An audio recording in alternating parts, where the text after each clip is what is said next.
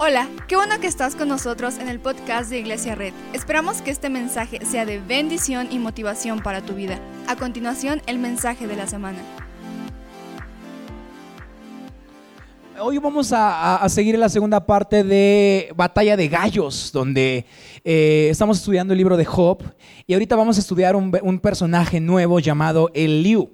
Eliú, sí, así se llama, no le falta la D, se llama Eliú.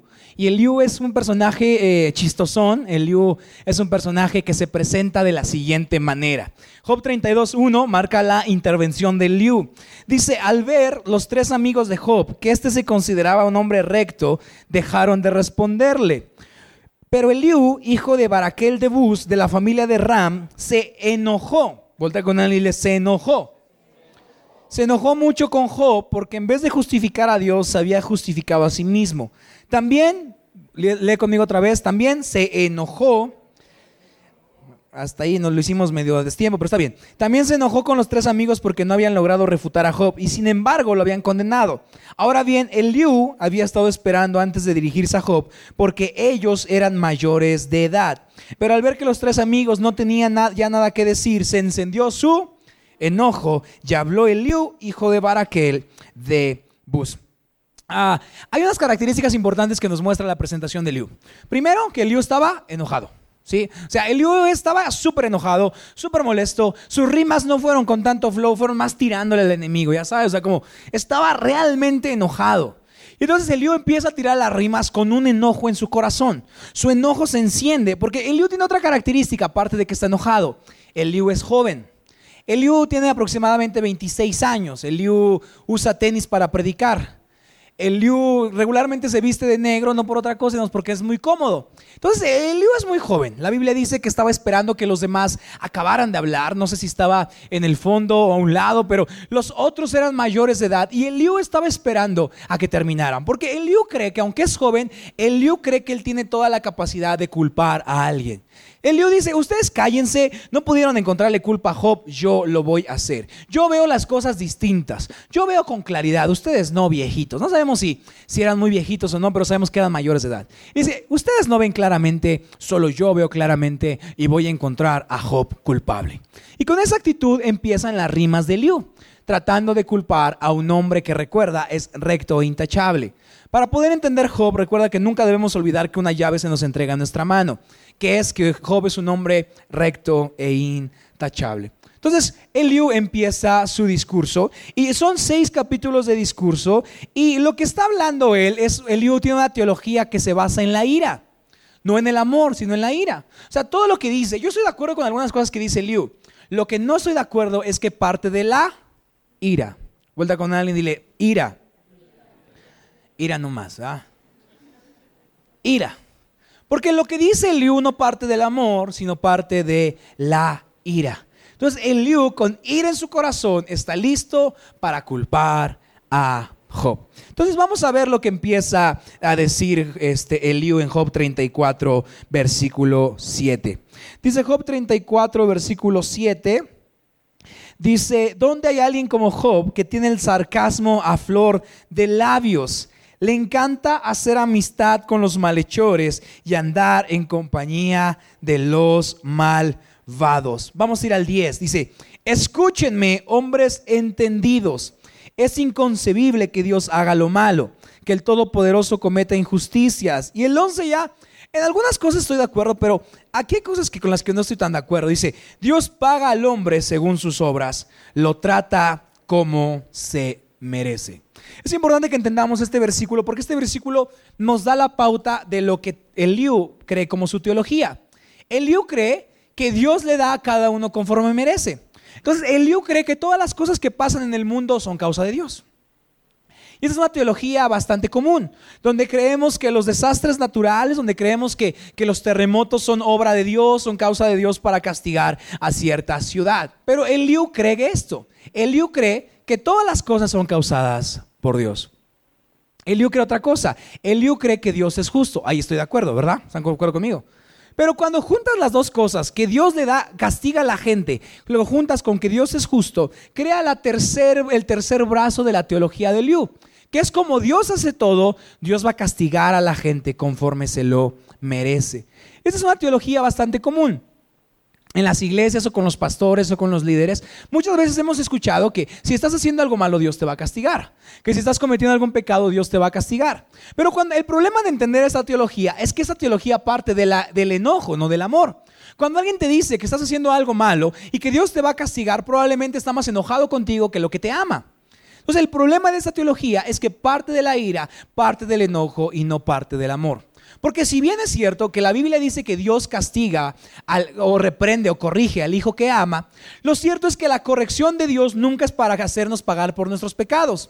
Ha habido mucha gente que ha tenido una enfermedad, ha habido gente, pastores, músicos que les ha pasado algo y tendemos a pensar en nuestra mente quién es el culpable. Porque en nuestra mente siempre queremos encontrar la culpa, ¿verdad? O sea, siempre queremos saber por qué están pasando las cosas. Pero cuando Dios corrige o Dios instruye, nunca es, para hacerte pagar por tus pecados. Porque la única forma en la que podemos pagar por nuestros pecados es poniéndonos detrás del sacrificio de Jesús. La pregunta no es de quién es la culpa, sino la pregunta debe ser en qué podemos ayudar. Porque ¿no te ha pasado que cada vez que estás viviendo una situación complicada, la gente quiere encontrar el culpable? Está pasando un problema difícil en tu matrimonio y siempre queremos encontrar al culpable. No, no, es que él, él no te dio gracias por los frijoles, no, sí. Su culpa. No, es que, y, vienen problemas más complicados, como a veces tenemos culpa de, que no pasamos suficiente tiempo con alguien, de que la regamos, de que nos equivocamos. Y entonces vivimos una culpa que creemos que es correcto vivir. Entonces Eliú se planta con esta idea en su cabeza. Eliú quiere encontrar al culpable y quiere repartir culpas. Y entonces, ese es un problema de la teología de Liu, porque cuando hace eso, estamos olvidando que Job era un hombre ¿qué? Recto e intachable. Entonces quiero decirte, no todo lo malo es causa de Dios, porque cuando Dios creó nuestra humanidad, creó gente con voluntad, ¿verdad? Entonces, ¿por qué pasan cosas malas? Porque la gente tiene voluntad y su voluntad se ha vuelto en contra de Dios. Lo peor que nos puede pasar no es que perdamos algo, no es que perdamos un negocio, no es que perdamos a alguien. Lo peor que nos puede pasar es que nos encontremos delante de Dios y Dios nos encuentre reprobados delante de su presencia. Eso sí es complejo, eso sí es complicado. Lo que aquí pasamos, Dios da, Dios quita, bendito sea el nombre del Señor. Pero seguramente te estás identificando, has escuchado esto de Eliú. Eliú cree que puede culpar a Job. Entonces está enojado, diciendo, la culpa la tienes tú. Tú tienes la culpa de que tu hermano pase eso. Tú tienes la culpa de que tu matrimonio haya fracasado. Tú tienes la culpa de que, de eso esté pasado. Tú tienes la culpa, te lo mereces. Y Eliú se pone un poco loco. Volta con alguien. Eliú, Eliú está un poco loco. Poquito, nada más. Poquito, nada más. Porque Eliú recuerda que es joven. ¿Verdad? Entonces, Eliú predica con tenis, Eliú tiene Instagram. Eliú cree que porque tiene una iglesia de dos años que Dios ha bendecido puede hablar. Es el problema de Eliú. Porque regularmente cuando hablamos de quién tiene la culpa o no, tendemos a echarle la culpa a nuestras generaciones anteriores, ¿verdad? No, la culpa la tienen los adultos. No, la culpa no, los jóvenes somos la esperanza del mundo y de México. Sí, pero Eliú cree que su juventud le va a dar sabiduría. Checa lo que dice aquí Eliú y te va a caer un poquito gordo como a mí. Vamos a ir a Job 36, versículo 3. Dice, mi conocimiento proviene de muy lejos. Voy a demostrar que mi hacedor está en lo justo. Recuerda que el problema de los amigos de Job es, que están intentando defender a Dios con mentiras. Y al final Dios llega y le dice, no necesito que me defienda nadie. Pero checa lo que dice. Dice, te aseguro que no hay falsedad en mis palabras. Tienes ante ti a la sabiduría en persona.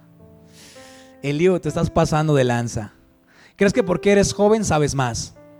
¿Crees que los viejitos no pudieron atacar a Job y crees que tú porque eres joven conoces más? ¿Crees que porque escuchas canciones de Hilson te da, la autoridad de, castigar a alguien, de disciplinar a alguien? ¿Crees que las canciones de Marcus Williams son viejitas? Pues lo que Elío no sabe es que la, sabiduría de Dios no nos las da ni los años de experiencia ni, los, ni las semanas de nuevo. La experiencia y la sabiduría que podemos tener con Dios parte de que todos los días, todas las mañanas, estemos delante de Él viéndolo frente a frente. cara a cara. Yo sueño que esta iglesia es una iglesia donde pueden coexistir todas las generaciones. Por aquí no importa quién es sabio, quién es no, sino importa que seguimos la sabiduría de Dios. Entonces Elío está un poco loco. Porque dice, tienes ante ti a la sabiduría en persona. Oh. Es como si Elío llegara a tu casa, te tocara la puerta y te dijera, hermano, te vengo a ver porque no has ido a la iglesia. Nadie le ha pasado, ¿verdad? Aleluya que nadie le ha pasado. Siéntate, traigo palabra del Señor. Oh, esa frase nos encanta en las iglesias. Traigo palabra del Señor. Puede ser la palabra, pero si parte de la ira, quizá no es una teología buena. Porque quizá vas a, vas a ver y, oh, es que, que estás preocupado porque el pastor está enflacando muy rápido, ¿no? Y tocas a su casa. ¿Dónde está el pastor? Seguro está en pecado. Lo vengo a ver porque ya está muy flaco. Ira. Pero ¿qué pasaría si llegas a la casa del pastor con un pastel? Y le dices, pastor, lo veo muy flaquito. ¿Todo bien? Y el pastor pasa, hermano. ¿Te das cuenta cómo podemos investigar lo que pasa a cada persona, pero depende del enfoque? Sea con ira o sea con amor. Entonces el problema de Liu no es lo que dice, sino es cómo está su corazón. Enojado. Porque Liu tiene un problema. Cree que Dios está como está Eliú. O sea, Eliú piensa que él está enojado y Dios también está enojado. La gente que tiene una teología como Eliú cree que Dios siente lo que tú sientes. Entonces, si tú estás enojado con una iglesia, crees que Dios también lo está. Si estás resentido con un pastor, crees que Dios también lo está. ¿Crees que estás resentido con algún líder? ¿Crees que Dios también lo está? Pero muchas veces nuestro enojo se enciende para defender a Dios y Dios está diciendo como de, lo amo, amo esta iglesia, amo esa iglesia, amo a la que está allá. No necesitas atacarlo. Porque recuerda, la sabiduría no es de quién hace las cosas diferentes o no, la sabiduría es cuántas veces podemos presentarnos delante de Dios y decirle, de oídas te había oído, pero ahora quiero verte. Esa es la sabiduría de Dios. Entonces, Eliú cree que lo que él siente lo siente Dios y está equivocado. Porque a veces podemos estar enojados con alguien tratando de culparlo. A un líder, a un pastor, a un familiar, a, quien, a una iglesia, lo que sea. Pero debemos entender que a veces Dios ve a la gente con ojos de personas rectas e intachables. Entonces Eliú es joven y se cree muy sabio, pero Eliú no sabe nada. Porque Eliú cree que todo es causa de Dios y Eliú cree una teología de reciprocidad. Cuando tú estarás de acuerdo conmigo que por más malos que somos, a veces Dios no nos da el castigo que merecemos, ¿verdad? ¿Cuántos hemos pecado? ¿Cuántos nos hemos equivocado y Dios sigue siendo fiel? ¿Cuántas veces nos hemos alejado de Él y Dios sigue respaldando nuestro negocio? Porque a veces Dios no da a la gente conforme se merece. A veces Dios le extiende gracia, misericordia, esperanza y paz. Entonces, a veces queremos conocer a Dios como Eliú, pero solamente conocemos nuestros sentimientos. Pero Eliú se pone loco. Eliú recuerda, está enojado. Ahora lo estoy leyendo muy tranquilo, pero Eliú está enojado. Eliú cree que es joven y Eliú cree que tiene mucha fuerza y Eliú cree que, que los viejitos no saben y Eliú va a culpar a alguien. Eliú está tirando fuego. Y checa lo que dice. 36.11. Desde el 8, perdón. Vamos a leer desde el 8. Vamos a ver desde el 5, ahorita que estamos aquí leyendo la Biblia. Si puedes poner desde el 5, dice, Dios es poderoso, pero no rechaza al inocente. Dios es poderoso y todo lo entiende. Al malvado no lo mantiene con vida. Al afligido le hace valer sus derechos. ¿Te das cuenta cómo parte del, del enojo? Como al malvado lo va a castigar. Y Eliú cree esto. Pero cuánta gente buena y mala hemos visto llegar al final de sus días y bien. Porque la Biblia dice que lo mismo le acontece al justo que al injusto. Porque a veces Dios extiende misericordia al quien menos nos esperamos. Pero Eliú empieza a enojarse muy feo. Eliú empieza a hablar de algo que se llama muerte. Eliú está encendido. Y lo que los otros no hicieron, Eliú lo va a hacer. Eliú va a pedir que Job sea asesinado. Checa lo que dice el versículo 8. Pero si son encadenados y la aflicción los domina, Dios denuncia sus acciones y la arrogancia de su pecado. Les hace prestar oído a la corrección y les pide apartarse del mal. Si ellos lo obedecen y les sirven, pasan el resto de su vida en prosperidad. Pasan felices los años que les quedan. Recuerda, no todo lo que dice Elío está mal. Porque, ¿quién está de acuerdo con este versículo? Yo. Que Dios puede extendernos gracia. El problema no es lo que dice, el problema es que está enojado. Y su ira le va a hacer decir lo siguiente. Dice, pero si no le hacen caso, sin darse cuenta, cruzarán el umbral de la muerte. Eliú, te excediste un poco. Porque estás pidiendo muerte a un hombre justo y a un hombre intachable. Eliú, quieres culpar a alguien.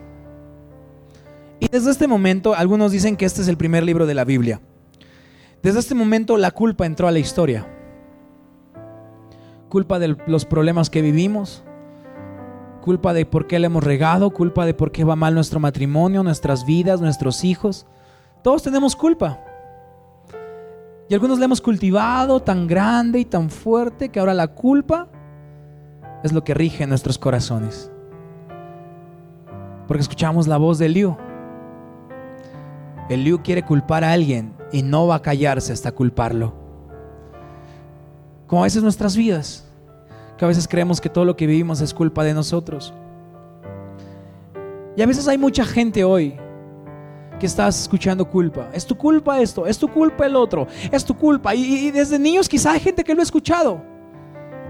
La culpa de que papá no esté es tuya. La culpa de que mamá no esté es tuya. La culpa de que nos peleemos es tuya. Y hay gente aquí que ha crecido creyendo que es su culpa. Creyendo que aunque no hicieron nada, son culpables. Y desde el principio de la historia, la culpa ha venido. Y se ha hecho grande y más grande y más grande y más grande. Y ahora muchos de nosotros Vamos por la vida llevando una, bolsa de culpa atrás. A mis 25 años pensé que tendría una empresa y me siento culpable. Pensé que estaría casado. Pensé que estaría en otro lado. Pensé que tendría el carro de mis sueños. Y ahora la culpa está sobre nosotros. Y ahora el peso de la culpa es tan grande que alguien que puede ser justo e intachable se siente culpable. Y el problema de la culpa es que la culpa puede crecer tan grande al tal grado de que puedas querer quitarte la vida. Lo que le dice la esposa de Job a Job es, maldice a tu Dios y muérete. ¿Y esto no es una enseñanza de esposos contra esposas? ¿O al revés? Esta es una enseñanza de que muchas veces la culpa es tan grande porque Eliú quiere que se sienta culpable de lo que le pasó a sus hijos. Eliú quiere que Job se sienta culpable de por qué perdió su empresa, por qué perdió su negocio. Eliú quiere hacerlo sentir culpable. Esta Job está en pedazos y así Eliú no tiene misericordia. Quiere hacerlo sentir culpable. Y a veces escuchamos la voz como de la esposa de Job que dice, maldice a tu Dios y muérete. Y esta voz Ahora la conocemos como suicidio. Una voz que, aunque somos cristianos y le buscamos, puede que esté presente en nuestras vidas. Por depresión, por ansiedad, por soledad, pero a lo mejor algunos de nosotros hemos escuchado la voz que dice, maldice a tu Dios y muérete. Quiere decir esto, lo que está pasando en tu familia es tu culpa. Lo que está pasando en tu matrimonio es tu culpa. Y hay algunos que no soportan tanta culpa que se quitan la vida. Y si tú has tenido pensamientos de suicidio, si tú estás teniendo pensamientos de ansiedad, de depresión en este momento, estás pasando por eso, te levantas agitado en las noches, a veces tienes ataques de pánico, a veces no puedes controlar lo que te pasa, estás preocupado por la situación y, piensas, no tiene caso, caso vivir. Déjame decirte algo, no es la voz de Dios. Es la voz del enemigo que te está diciendo que tu culpa no puede ser cargada por alguien más. Pero si tú has vivido eso, te tengo una buena noticia. La culpabilidad que estás sintiendo la puede cargar alguien y ya la cargó en la cruz. Puede llevarla sobre sus hombros y todo lo que estás sintiendo, ponlo ahí. En las iglesias pasa, amigos. Hay gente con ansiedad, hay gente con depresión, hay gente que ha intentado quitarse la vida. ¿No te hace peor eso? ¿No te hace anticristiano eso? Solo quiero decirte algo, cuando una voz te diga que maldigas a Dios y te mueras, no le hagas caso. Porque Jesús te está diciendo, he venido a darte vida y vida en abundancia. Y hoy puedes salir de eso. Si le vas a aplaudir, apláudele fuerte, vamos.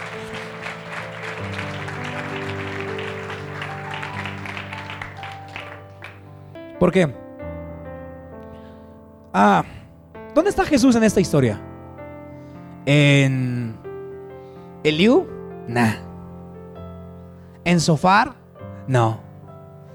¿En Bildad? No. ¿En Elifaz? No. ¿Dónde está Jesús en esta historia? Jesús está en el mismo Job. Porque ¿alguien le recuerda otro personaje que fue juzgado sin tener culpa? Jesús. Entonces, ¿dónde está Jesús en la historia de Job? En Job. Un hombre recto e intachable cargando la culpa de la humanidad. Y también le pidieron la pena de muerte, ¿verdad? Que dijeron, crucifíquenlo. ¿Cuál es su delito? Que sana gente. Pues crucifíquenlo. ¿Cuál es su delito? Que sanó en sábado. Ah, crucifíquenlo. Pero es un hombre recto intachable. Sí, pero crucifíquenlo. Mateo 26, 65. 62, perdón. Poniéndose en pie, el sumo sacerdote le dijo a Jesús, ¿no vas a responder? ¿Qué significan estas denuncias en tu contra? Pero Jesús se quedó, ¿qué? callado. A mí me encanta imaginar esta historia como que Jesús está temblando de frío, ¿sabes?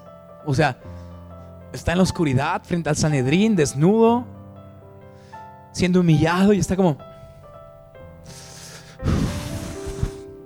la noche más fría. Y de repente lo empiezan a acusar. Pasa un testigo. Es culpable, es culpable. Y Jesús se queda callado. Es culpable, es culpable, se queda callado. Y se queda callado y Caifás dice, es culpable. ¿Eres culpable? Jesús se queda callado. Así que el sumo sacerdote insistió, te ordeno en el nombre del Dios viviente que nos digas si eres el Cristo, el Hijo de Dios. Caifás está usando el nombre de Dios para atacar a su hijo. A veces queremos defender a Dios con tanto enojo que nos perdemos la obra de su hijo. ¿Alguien está aquí o no? A veces queremos defender tanto a Dios. Ah, eso te está pasando porque estás en pecado. Dios te va a castigar. Que ese enojo y esa ira nos, nos quita la vista de la gracia. Sentir ira y enojo contra alguien nos quita la vista de la gracia. Porque el Evangelio de Dios no vino a juzgar, no vino a, castigar gente, vino a sanar, vino a salvar, vino a eliminar culpas, vino a cambiar derrotas en victoria, vino a hacer libre a familias. A eso vino el Evangelio de Dios. No a echar culpas, sino a dar paz. Pero a veces echamos culpas porque el enojo está en nuestro corazón. Y checa lo que Jesús responde. Tú has dicho, respondió Jesús. Recuerda, la culpa no estaba hablando Caifás. Caifás solamente estaba conectado vía Bluetooth al infierno y el diablo estaba hablando. Ah, mátenlo. Sí, crucifíquenlo. Y Jesús escucha toda esa culpabilidad en su contra y checa lo que responde. Yo me gusta imaginarme esta historia así que Jesús le dijo, mira, enemigo, hoy estoy cargando la culpa de toda la humanidad. Porque la culpa está a punto de ser pagada. Desde Job hasta Jesús hubo un ciclo de culpa. Pero ahorita Jesús está a punto de cargarla toda. Entonces Jesús le responde al enemigo, dice, pero yo les digo a todos, De ahora en adelante verán ustedes al Hijo del Hombre sentado a la derecha del Todopoderoso y viniendo en las nubes del cielo. O sea, ¿sabes lo que estaba diciendo aquí? Estaba diciendo, crees que me vas a matar con la culpa, pero te tengo una sorpresa. Entonces la culpa le echaron sobre Jesús, dijeron, ha blasfemado, el 65, exclamó el sumo sacerdote rasgándose las vestiduras. ¿Para qué necesitamos más testigos? Miren ustedes mismos, han, miren, ustedes mismos han oído la blasfemia. ¿Qué piensan de esto? Merece la muerte, le contestaron. Entonces algunos le escupieron en el rostro y le dieron puñetazos. Oh. Otros la bofeteaban y decían, a ver Cristo, adivina quién te pegó. Así como Eliú acusó a Job, ahora Caifás acusa a Jesús. Job le deseaba la muerte, ahora Jesús va a la muerte. Así como Job era un hombre recto e intachable, Jesús es un hombre recto e intachable. Y él no rechaza la culpa, la acepta y carga con esa culpa todo el camino a la cruz. Una gran culpa tuya, la culpa mía, sobre los hombros de Jesús. Entonces camina no solo cargando su cruz, sino cargando también una bolsa de culpa y de errores. Camina, es abofeteado, es dado de cachetadas y va a la cruz. Lo clavan ahí, le destrozan el costado y Jesús dice, consumado es que fue consumado. Cientos y miles de años de culpabilidad fueron consumados con su muerte. Porque la Biblia dice, ah, ¿alguien me va a ayudar a predicar lo siguiente o no? Checa. La Biblia dice que después de morir, Jesús bajó al infierno a darle unas cachetadas al diablo. Bueno, no sé si pasó, pero porque muere Jesús y, dice la Biblia que baja al cielo, al, infierno. Y es como de, ¿dónde está el que se cree dueño de todo esto? Y el enemigo está en su oficina, maloliente, apestosa, lleno de ratas y ratones. Y un demonio le dice, ya vino Jesús, lo matamos. Pero lo que el diablo no sabía era que Jesús no bajó a las profundidades solo, sino bajó con una bolsa de culpa para dejársela la misma puerta del infierno. Entrega express siguiente día. Ni DHL ni estafeta son mejores que Jesús. Jesús agarró la culpa que tú y yo sentimos, la llevó sobre sus hombros y le dijo, enemigo, toda la culpa que le quieres hacer sentir a mis hijos, aquí está. He triunfado y he exhibido públicamente tus intenciones. Entonces Jesús en la cruz destrozado dice, consumado es. ¿Qué fue consumado? La culpa que empezó con Job terminó con Jesús. ¿Alguien está aquí o no? La culpa que empezó con Job ahora va a terminar con Jesús. Porque cuando Jesús resucitó, no, no, no, no buscó a sus discípulos para buscar culpables, ¿verdad? O sea, no le dijo, Pedro, no inventes, tú eres encargado de la seguridad.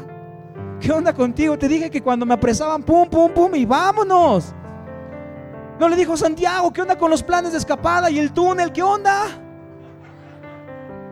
No dijo la culpa a ustedes, dijo paz a ustedes.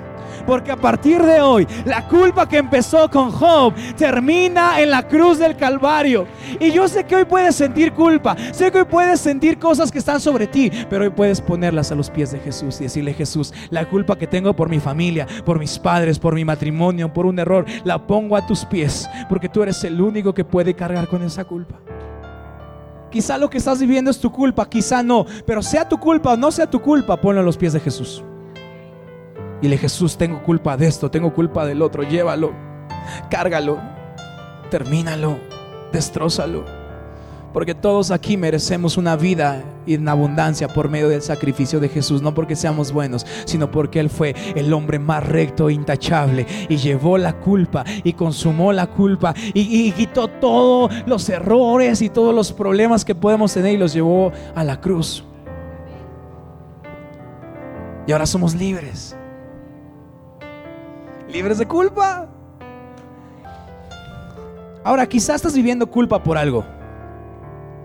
Culpa por tu matrimonio, culpa por tus negocios, por tus hijos, culpa por tu hermano, por tu hermana. Quizá hoy tienes, sientes culpa por algo.